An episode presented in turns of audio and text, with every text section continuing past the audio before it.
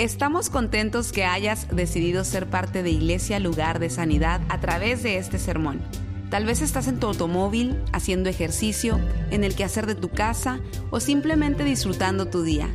Es nuestra oración y nuestro deseo que tú recibas lo que Dios tiene para ti. Si te es posible, te recomendamos que tomes notas de lo que Dios te hable el día de hoy. Bueno, vamos a continuar hoy con nuestra serie que comenzamos, que eh, historias de verano, y hoy vamos a hablar sobre aventuras en el mar. Aventuras en el mar. Oremos, Padre, gracias también una vez más por este mensaje. Ayúdanos, Señor, a, a vivirlo, a oírlo. Transfórmanos a través de esta palabra, Señor, que no salgamos iguales sino que salgamos de una forma distinta a la que entramos. Eh, gracias porque así va a ser. Tu palabra es viva y eficaz. En el nombre de Jesús, gracias. Amén, amén.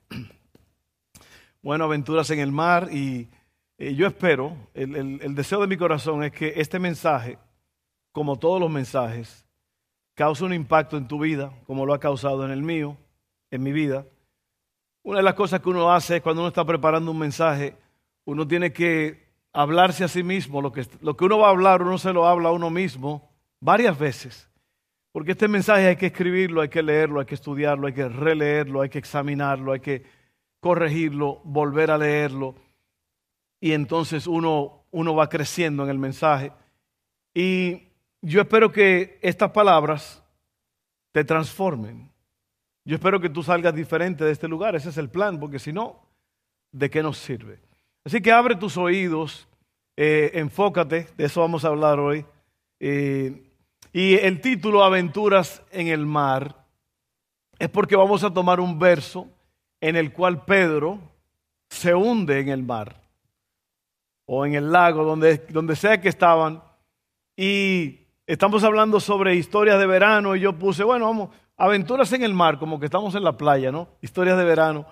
Pero vamos a hablar de esto, vamos a desarrollar este tema y deje que Dios le hable en este día como me ha hablado a mí. En la vida, eh, a menudo nos sentimos estancados, atados a nuestro pasado, inseguros del camino que tenemos por delante. Muchas veces no sabemos a dónde ir o cómo llegar allí no estamos seguros del camino que tenemos por delante. ¿Cuántos se han sentido así? ¿Cuántos se han sentido estancados? ¿Cuántos se han sentido atados a su pasado? ¿Cuántos eh, a veces no saben dónde ir? No saben lo que tienes por delante.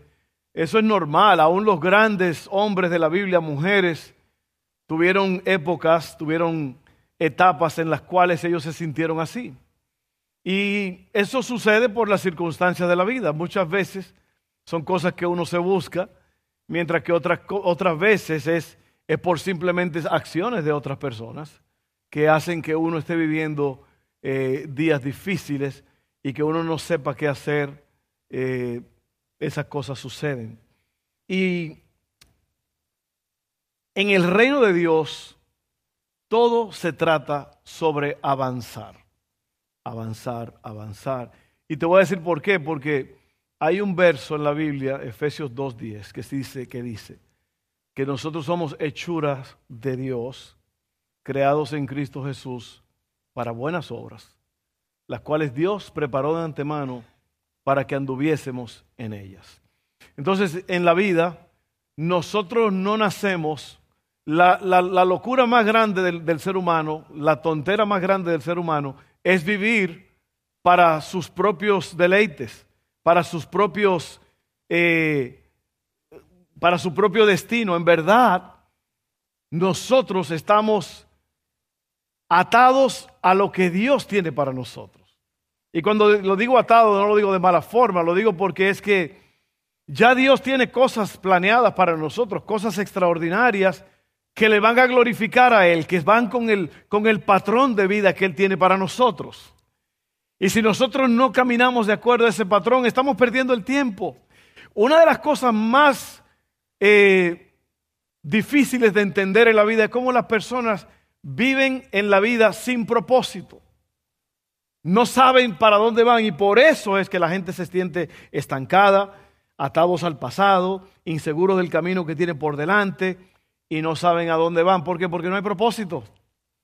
El propósito es lo que te ilumina, el propósito es lo que te, lo que te, te da esperanza porque tú sabes que tú no estás viviendo nada más solo por vivir.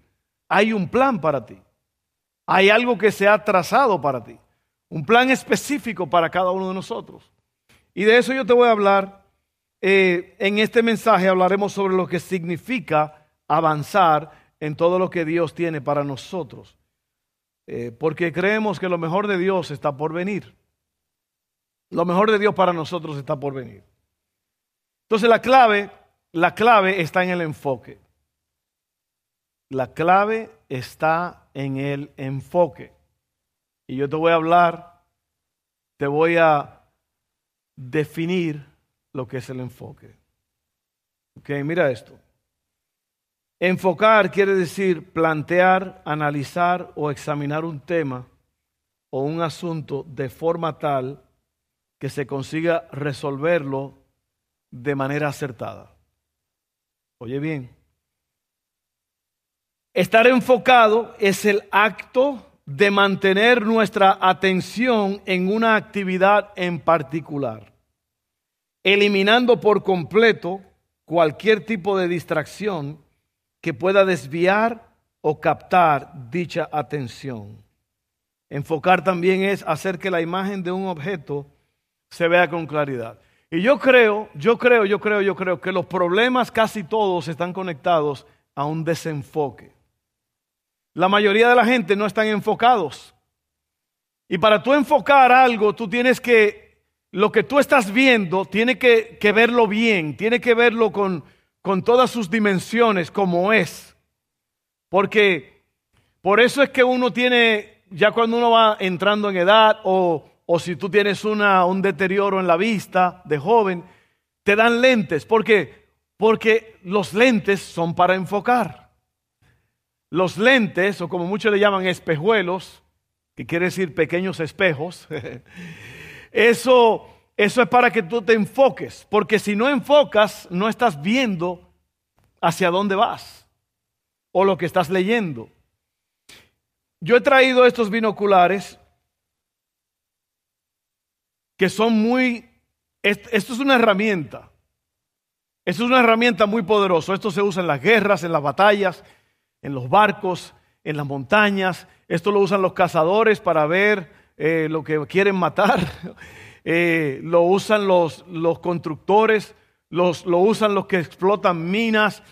Esto se usa, ¿por qué? Porque los objetos que están lejos se pueden ver cerca. Pero ¿sabe qué? Esto tiene este, esta graduación aquí en el medio. Y estos aquí también tienen otra graduación. ¿Sabe para qué es? Para enfocar. Porque tú puedes ver la distancia y tú puedes ver, allá está, eh, allá está, ¿quién está allá? Paula se está mordiendo las uñas. con esto, con esto lo que uno hace es que uno, uno ve cerca, pero si no están enfocados, de nada te sirve de nada te sirve. Y así mismo sucede con la vida. Si tú no estás enfocado hacia donde tú vas, lo que tú quieres, no vas a llegar. Entonces, oye bien esto, porque esto es muy importante. Recuérdate de los binoculares. Tienen que estar ajustados, tienen que estar enfocados. Acuérdate de que el enfoque es eh, es el acto de mantener nuestra atención en una actividad en particular, eliminando por completo cualquier tipo de distracción. Y distracciones hay muchas, yo te voy a hablar de ellas.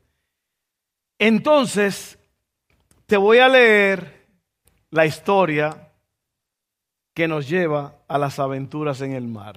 ¿Ok? Jesús acaba de alimentar cinco mil hombres sin contar las mujeres y los niños. Y lo que él hace es que él estaba, de lo, eh, eh, eso sucedió en, en, el otro lado del mar de donde ellos vivían. o del lago. Y ahora hay que volver y Jesús le dice a los discípulos, váyanse ustedes adelante porque yo voy a despedir a la gente. Como que Jesús quería quedarse un poco más. Y luego él despidió a la gente y luego se fue a orar y cayó la noche. Pero ya los discípulos se habían ido. Vamos a leer la historia. Mateo 14, 21, 22 al 31. Inmediatamente después Jesús insistió en que los discípulos regresaran a la barca y cruzaran al otro lado del lago mientras él enviaba a la gente a casa. Después de despedir a la gente, subió a las colinas para orar a solas. Mientras estaba allí solo, cayó la noche. Mientras tanto, los discípulos se encontraban en problemas lejos de tierra firme, ya que se había levantado un fuerte viento y luchaban contra grandes olas. A eso de las tres de la madrugada, Jesús se acercó a ellos caminando sobre el agua. Oiga eso. Cuando los discípulos lo vieron caminar sobre el agua, quedaron aterrados, llenos de miedo, clamaron, es un fantasma. Pero Jesús les habló de inmediato, y hay dos cosas que Cristo le dice muy importantes. No tengan miedo, no tengan miedo, dijo, tengan ánimo. Tengan ánimo. Yo estoy aquí. Qué bueno es cuando uno está batallando y pasando por pruebas y dificultades y uno puede oír la voz de Dios que dice, no tengan miedo, yo estoy aquí.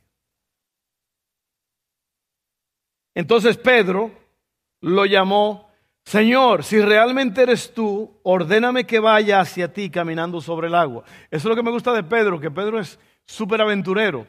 En vez de quedarse en el barco tranquilo, este dice, prendan la cámara y pónganlo en YouTube live ahora mismo, porque yo me voy a lanzar esto. Esto no se ve todos los días, caminar sobre las aguas. Señor, wow, llámame. Si ven, y se baja el hombre y mira lo que hace, empieza a caminar sobre las aguas. Pero dice, entonces Pedro se bajó por el costado de la barca y caminó sobre el agua hacia Jesús. Pero cuando vio el fuerte viento y las olas, cuando vio el fuerte viento y las olas, ¿eh? Él, le dijo a Jesús, llámame. Jesús era el enfoque. El enfoque era Jesús. ¿Y qué hizo este? Se desenfocó. Cuando vio el fuerte viento y las olas, se aterrorizó y comenzó a hundirse. Sálvame, Señor, gritó. De inmediato Jesús extendió la mano y lo agarró. Tienes tan poca fe, le dijo Jesús. ¿Por qué dudaste de mí? Acaban de, acaban de alimentar cinco mil personas con cinco panes y dos peces. Y ahora están gritando, primeramente porque ven un fantasma, según ellos. Un montón de hombres gritando, chillando. Y Jesús le dice, hey, cálmense, no tengan miedo, tengan ánimo yo. Pedro se lanza, pone la mirada en las olas y en el viento. Aquí hay dos cosas, ¿ve? La vista y el oído. Esas son las cosas que nos afectan a nosotros en la vida. Tú puedes estar teniendo un gran día y alguien viene y te dice algo. Pues, tal y tal cosa. ¿Sí o no? ¿Sí o no? ¿O viste algo? Alguien dijo por ahí, ojos que no ven, corazón que no sienten. Yo prediqué una vez, a mí me invitaron a un, a un campo en mi país y yo prediqué esa noche y yo prediqué y prediqué duro y todo. Al final me dijo la, la prima que me invitó, yo no te quería decir esto, pero ya, ya me lo dijo en la casa, cuando llegamos a la casa. En ese barrio ahí la gente han matado a los predicadores. Y yo no te lo dije para no asustarte. Si él me hubiera dicho eso antes, yo a lo mejor ni hubiera predicado bien. ¿Por qué? Porque cuando tú no sabes de un peligro, tú no, tú no entiendes lo que puede pasar.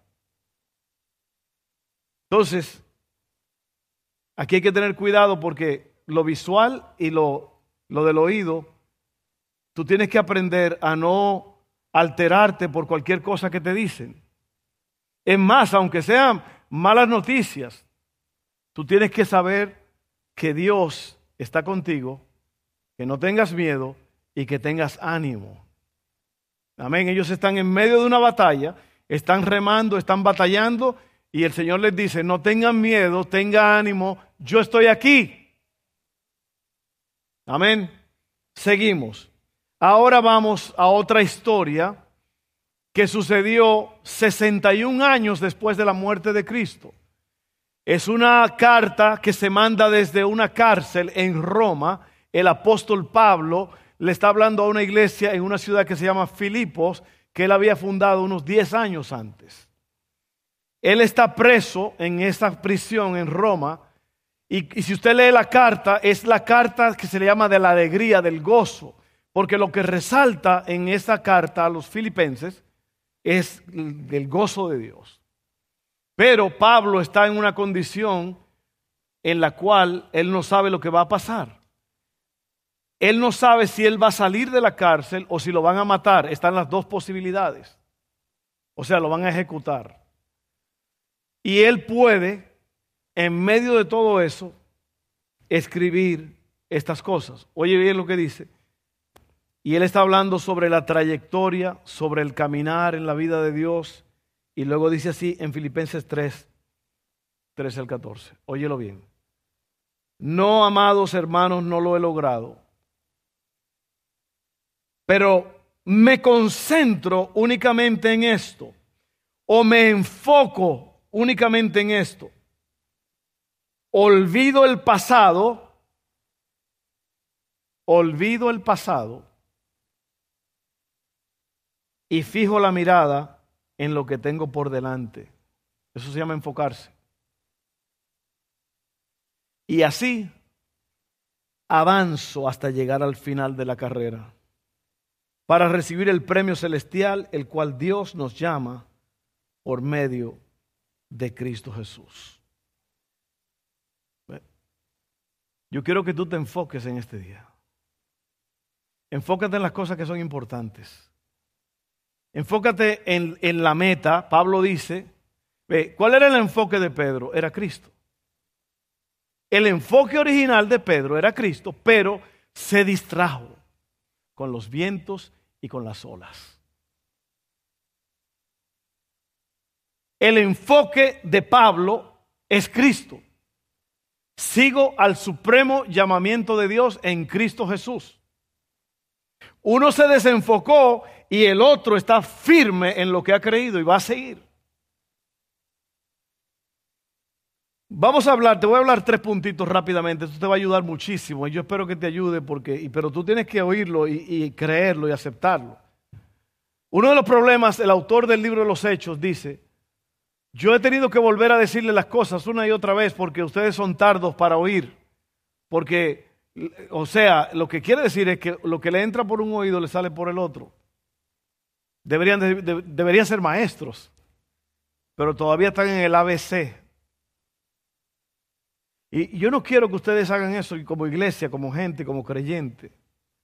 Yo quisiera que usted oiga esto y que usted se enfoque en verdad en las cosas que tienen valor. Número uno, enfocarte te mueve hacia adelante. Enfocarte te mueve hacia adelante porque tú puedes ver. Yo estaba leyendo ayer de una tragedia que pasó en Tenerife, en las Islas Canarias. Había un, era un día muy bonito, pero en, el aeropuerto, creo que se llama Las Palmas, eh, principal de ahí, de, las Islas Canarias. Es una zona turística y hay muchos vuelos de todos los lados, de Europa. Eh, y había un vuelo de Pan American, un jumbo grande, 747, y otro jumbo de KLM de, de, de Holanda. Esos dos aviones iban para Las Palmas. Y en vez de aterrizar en Las Palmas, alguien puso una bomba en el aeropuerto y explotó. Y dijeron, no estamos aceptando ni nadie aterrizando.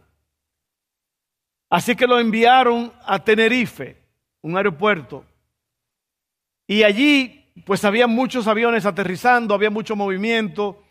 Y eh, el avión de KLM tuvo que eh, llenar de combustible, mientras que dos aviones enormes, 747, dos aviones grandísimos. Y las pistas no son tan grandes. Así es que en todo ese asunto, y luego la visibilidad bajo, no se veía a más de 500 pies. En un aeropuerto los pilotos necesitan visibilidad, pueden despegar por los instrumentos, pero esos aviones los dos estaban, uno tenía 300 y pico de personas y el otro tenía 268, algo así. Y el piloto de KLM estaba listo para despegar, pero el otro avión todavía no se había estacionado bien. Y hubo un problema de comunicación y el piloto KLM de, de, Holanda se desesperó y le metió full power a ese avión. ¿Y sabe qué? Ahí mismo, a unos cuantos pies, estaba ese avión todavía parado. Y cuando él se vio este avión, ya que lo vio ahí, trató de subir, el avión con la cola arrastró en, el, en la pista y se estrelló contra ese avión. Murieron más de 500 personas. La tragedia aérea más fatal de toda la historia. Todo porque no había visibilidad. Así pasa en la vida. Y el enfoque es lo que te mueve hacia adelante. Ese avión no pudo pasar hacia adelante porque había algo en la pista que lo detuvo. Otro avión lleno de gente una explosión espantosa. Miren esto, Pablo plantó la iglesia de Filipos, ya se lo dije, él está escribiendo desde la prisión en Roma, está literalmente atorado allí, atorado porque está, él no sabe lo que va a pasar, si lo van a matar, si lo van a soltar, no puede salir, y ahí está. De todas las cartas de Pablo, Filipenses es la más personal y positiva de todas es la epístola del gozo. Yo te hago esa pregunta, ¿te sientes tú así como atrapado? ¿Te sientes como eh, en una rutina? Como que no estás moviéndote para ningún lado. A veces pasa eso. ¿Te sientes ahogado? Oye, mira, el enfoque ignora las excusas. Pablo estaba en la cárcel, no podía predicarle a nadie excepto a unas cuantas personas allí. Pero ¿sabe lo que hizo él? Empezó a escribir. Y esta carta que le escribió a los filipenses se han leído millones y millones de veces. Entonces, tú ves lo que pasa. Mira, eh, Dios, a Dios nunca se le acaban los recursos. A nosotros sí. A nosotros se nos agotan las posibilidades y los recursos. En una situación así como él está, que él está atrapado en esta cárcel, no puede salir, está agobiado mentalmente porque él no sabe lo que va a pasar. Pero ¿qué hace él? Él empieza a hablar sobre el gozo de Dios en medio de los problemas. Y esa carta es un triunfo hasta el día de hoy. ¿Por qué? Porque tú la puedes leer hoy y animarte, salir adelante, levantarte por encima del dolor, de las pruebas, de las imposibilidades de la vida el enfoque te mueve hacia adelante. Pablo no se quedó ahí. Y hay tantas personas que usan tantas excusas para quedarse atorados en el mismo sitio. Enfocarte te mueve hacia adelante. Número dos, cancela el ruido y enfócate. Yo también he traído otra cosita que es audífonos. Estos audífonos son muy especiales. Me los regaló eh, el pastor Dino Rizzo, que era mi pastor en ese tiempo, hace como 15 años me los regaló, 16 años. Estos audífonos son audio técnica. En aquel entonces yo sé que costaron mucho dinero porque él no hacía regalitos, él hacía buenos regalos. Estos audífonos yo lo he llevado a otros países y lo que estos audífonos hacen ya también hoy en día casi todos los audífonos lo hacen, usted puede comprarlos. Hay una peculiaridad de esto que se llama cancelación de ruidos, noise canceling. Cuando usted se pone estos audífonos, tiene un botoncito aquí que usted lo prende y usted oye cuando hace... Es como, es como un efecto de aire. En un avión, cuando usted va en un avión y usted tiene audífonos puestos, se oye... Cuando usted le da ese botoncito, todo eso se apaga y solamente se oye lo que tú estás escuchando. La música o la película, lo que sea. Esto es una bendición del siglo XXI. Pero esto se aplica a la vida en general. Por eso el título es, o el punto número dos, cancela el ruido y enfócate. Cuando tú cancelas el noise cancellation, el ruido lo cancelas, el ruido es lo que te afecta, lo que te molesta, lo que no es necesario. Tú quieres oír tu musicota allí en el avión o en el tren o en, el autobús donde vayas.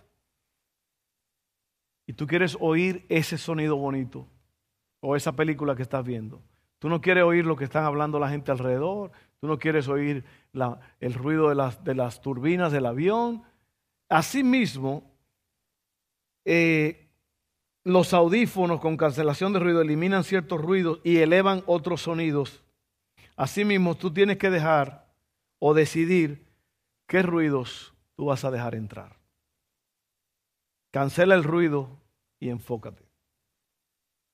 Podemos decir que nuestra vida consiste en, ¿te acuerdas? Hace dos, tres semanas te hablé sobre los puerquitos aquí, ¿te acuerdas? Las seis cosas, los, los seis cochinitos. Que podemos decir que la vida consiste en de seis áreas.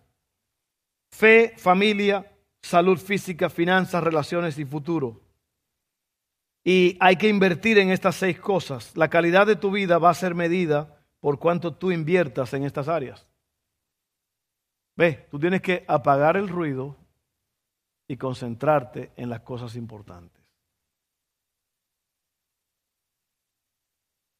Te lo voy a poner de esta forma. Esta semana,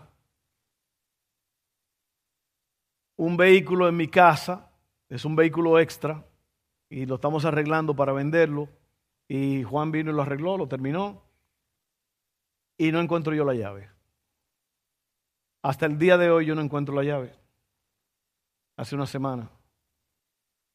Usted sabe que esa llave me desenfocó a mí. Me quitó lo que yo tenía planeado hacer. Esa llave me, me sacó de onda, como dicen. ¿Sabe, ¿Sabe lo que pasó? Eso fue un ruido que hizo que yo me desenfocara. No es que fue algo raro, así malo ni nada. Yo llamé a un amigo que, que hace esto y le digo, oye, ¿puede venir? Y me llama él ayer en la mañana. Oye, voy para allá, estoy allá a las nueve. Bien, tranquilo. ¿Cuánto me va a costar? 200 dólares. No, ¿sabes qué? Mejor esperamos.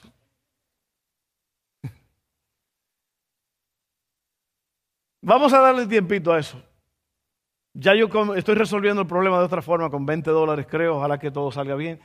Pero lo que te quiero decir es que tú no puedes dejar que una cosa afecte las otras. No puedes dejar que el ruido de algo te cancele el vivir y gozar al máximo lo que tú tienes que gozar. ¿Sí o no? Y van a haber muchas cosas, así que en verdad ese carro es extra. En realidad yo no necesito esa llave ahora mismo. Pero el deseo de que de ya probar y todo eso para que esto se haga, eso me desenfocó. Y hay cosas así en la vida que te van a desenfocar. Acuérdate cuáles son las cosas más importantes. Familia, fe, fe primero, fe, familia, salud física, finanzas, relaciones y futuro. ¿Cómo te puedes enfocar? ¿Cómo puedes tú apagar el ruido? Bueno, te voy a explicar cómo. Oración diaria. Entrega a Dios adoración. Y oración aquí en la casa de Dios los martes a las 7. Y noches de chica el, jueves a las 7. Todas las mujeres tienen que estar aquí. Todas, todas tienen que estar aquí. Amén. Si usted puede, venga servir. Usted tiene que estar donde están los hijos de Dios, porque ahí hay crecimiento, hay vida eterna, y dice la Biblia, ahí hay días largos y bendición. ¿okay? Así es que eh, la Biblia, la Biblia, hay, hay, miren, hay formas diferentes de leer la Biblia. Hay lo que se llama la Biblia en un año, es una Biblia que venden, que usted la lee, que no está en orden. No empieza con Génesis y termina en Apocalipsis, es una Biblia que tiene todo junto y usted la va leyendo. A mí me gusta más leer la Biblia en mi propio orden. Esta Biblia la ordené hace poco, me encanta, me fascina. Es la nueva traducción viviente, con su zipper muy chula, letra grande, para cuando mi esposa tenga que leerla, como ahorita. Me fascina esta Biblia, me encanta sentarme a leerla. Y en Amazon, 32 dólares creo. Invierta. Usted se mete un combo de entre dos o tres personas van a un Burger King o a un McDonald's o lo que sea. Usted, ahí se fueron 48 dólares, 50, 60. Invierta 32 dólares en la Biblia. Pero yo leo, y esta me gusta, la nueva traducción viviente, 50 eruditos bíblicos escribieron esta Biblia, se la tradujeron. Y es muy fiel a, los, a lo original. Pero usted tiene que leer la Biblia. Usted tiene que leer la Biblia para enfocarse y apagar los otros ruidos. All um, establezca límites en las cosas. Establezca límites. Oiga, no voy a hacer esto, no voy a hacer aquello. Cuando usted sale en, un barco, en, el lugar donde se pone el barco al agua para salir al mar o lo que sea, siempre hay un foco azul y un foco rojo. Y están allí para guiarte que no puedes salirte de esos límites. ¿Por qué? Porque está muy bajito ahí o hay piedras o lo que sea. Entonces eso es para protegerte. Tú tienes que establecer límites. Tienes que establecer límites. Yo no voy a hacer esto. Yo no me voy a meter en eso. Yo no voy a perder mi tiempo en esto. Usted tiene que eh, eh, librar. Usted tiene que escoger sus batallas. ¿Ve? Porque hay muchas batallas que no valen la pena. Hay gente que muere en una batalla que no era de ellos pelearla. Tienes que establecer límites. Eso quiere decir apagar el ruido, ¿ok? Eliminar algunas aplicaciones del teléfono. O algunos canales de televisión. Lo vas a tener que hacer. You're gonna have to do it. Porque si, oye, mira, mira, mira, eso de que de la fuerza de voluntad y que esto y que no, no, no, no si usted, Pablo le dijo a Timoteo, huye, huye de las pasiones juveniles. No le dije, ponte a orar, Timoteo, para que Dios te dice, huye de las pasiones juveniles. Huye del pecado, huye de las relaciones ilícitas, huye de la mentira, huye de los celos, huye de la, de la, de la malicia, de, la, de las tranzas, de la, de, que si alguien en el trabajo te ofrece una cantidad para que hagas esto, tápate los ojos. Huye de todas esas cosas corruptas. Huye, huye, huye. Ponte límites. Amén. Evita ciertas, ciertos temas o conversaciones. Hombres, mujeres, usted tiene que tener cuidado qué tipo de conversación usted tiene con personas del sexo opuesto, especialmente si usted es casado o casada. Usted, hombre casado, mujer casada, lo que usted se pone a oír las quejas de la otra persona en el trabajo, lo que sea, no, que yo, que mi esposa, que ya yo no estoy aquí, que mi esposo, ya usted se metió, usted, usted está dejando que la víbora lo muerda. ¿Sí o no? Limítese. Concéntrate más en identidad que en resultado, o sea, quién tú eres. Concéntrate en quién tú eres. ¿Ok? Y tres, voy a terminar ya. Si te enfocas, no te hundes. Lo primero que te dije es enfocarte te mueve hacia adelante, que es lo que tú tienes que hacer, moverte hacia adelante, moverte hacia adelante en el reino, moverte hacia adelante. Lograr las metas, dejar el pasado atrás. Dos, cancela el ruido y enfócate. Y por último, si te enfocas no te hundes. Pedro se concentró en los vientos y en las olas se hundió porque cambió de enfoque. enfócate en lo que, te, en lo que importa.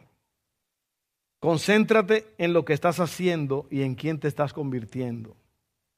Concéntrate en comenzar a hacer lo correcto, no en detener lo que está mal. Mucha gente se concentra mucho en yo tengo que dejar esto, tengo que dejar aquello. No, no, no. Concéntrate en las cosas que tienen que hacerse. Por ejemplo, si tú, si tú sabes que tienes que cuidar tu salud, tú no te vas a estar concentrando tanto en lo que tienes que dejar de comer, sino en lo que tienes que comer. ¿Entiendes? Y, mucha gente se, toda la dieta y todas las cosas, es todo, es que no, no, no puedo comer eso, no puedo comer esto, no puedo comer aquello. Yo en el, en el camino, yo me paré en un lugar que se llama uh, Albasha. ¿Cuánto le gusta Albasha? Yo me paré allí y me agarré una ensaladita. Mm. Un feta cheese salad. Una ensalada sin carne. Yo estoy tratando de evitar mucho la carne, ¿ok? Especialmente la carne que se produce en este país. Y yo me estaba comiendo esa ensalada allá arriba con un deleite. Porque esa ensalada es saludable. Pero yo no estaba pensando, ay, si esta carne, si esta ensalada tuviera unos steaksitos y una carnita. No, yo no estaba pensando en eso. Yo estaba disfrutando lo que me estaba comiendo. Lo que te quiero decir es que no te concentres tanto en lo negativo y concéntrate en lo positivo. Hay muchas formas de comer bien y sabroso. Muchas formas. Pero la gente dice, ay, que me estoy perdiendo de esto y que ya no puedo comer esto y que ya no puedo. No, no, no, concéntrate en quien tú quieres llegar a ser. Hoy yo estaba caminando en el parque, caminé dos millas y dije, ¿sabes qué? Le voy a dar otro, un calorón y todo, pero dije, le voy a dar otra milla más porque, porque yo siento que lo puedo hacer ahora y lo voy a hacer. ¿Ve? Porque uno tiene que cuidarse. Cuídate. Cuídate. Concéntrate en identidad y no en resultados, quién tú eres. Eh, así que la preocupación te hace enfocarte en algo que no te lleva a ningún lado. Entonces vamos a terminarlo ahí. Enfócate. Enfócate. ¿Qué es lo que tú tienes adelante? Y lo que en realidad yo he llegado a un punto en mi vida en que, miren, en la vida hay tantas cosas, carreras, negocios, muchas cosas. Sin embargo, Efesios 2.10 sigue allí retumbando en mi cabeza. Somos hechuras suyas creadas en Cristo Jesús para buenas obras, las cuales Dios preparó de antemano. Entonces, el deseo mío es cumplir con la agenda de Dios. ese es mi deseo. Ahora, ¿cuál es la agenda de Dios? Vivir para Él, hablar con Él, Él me va a decir lo que Él quiere que yo haga. Ve, yo no tengo que concentrarme en ser un buen esposo, yo no tengo que concentrarme en ser un buen padre, ser un buen pastor, yo tengo que concentrarme en agradar al que me tomó por soldado. Es lo que dice la Biblia. Ninguno que milita se enreda en los negocios de la vida a fin de agradar a aquel que lo tomó por soldado. ¿Te das cuenta? Lo importante de esto es que tú, tú, cada uno de nosotros tiene, Dios tiene un plan trazado para ti. ¿Cómo nosotros lo dañamos? Eh, dejando que ruidos. ¿Usted sabe cuántas personas han desgraciado su vida por una relación? Por una relación. Dios tenía otros planes, pero la gente se adelantan y se meten donde el Señor no le dijo que se metieran. ¿Por qué? Yo le doy gracias a Dios, mi esposa y yo tenemos, vamos a tener 39 años de casado, ¿verdad? O 38. 38. Bueno, nos casamos en el 84, septiembre primero del 84. ¿Cuánto es este septiembre que viene primero? ¿Cuánto es eso? ¿30 y cuánto? 38. Si no hubiera sido porque cuando yo tenía 17, 18 años, yo le estaba pidiendo a Dios que si Él me iba a dar una esposa, que me diera una mujer que, que caminara conmigo, que tuviera los mismos planes. Y nosotros hemos pasado por cosas muy difíciles. Pero aquí estamos 38 años después. Cosas difíciles. Pero ¿sabe, ¿sabe por qué estamos juntos? Porque es el mismo propósito. Ella no andaba por su lado yo no andaba por el mío. Y así mismo es, muchas personas se desgracian la vida porque están oyendo demasiados ruidos. Y usted tiene que dejar a un lado los sentimientos y usted tiene que concentrarse en lo que se tiene que hacer. Demasiado personas viviendo por sentimientos. es que yo cedí y yo le dije que sí a él y, ahora me siento atrapada. Pues sálgase, dice la Biblia, libérate de la trampa del cazador. Amén. A mí no me importa quien trate de convencerme. Yo estoy enfocado.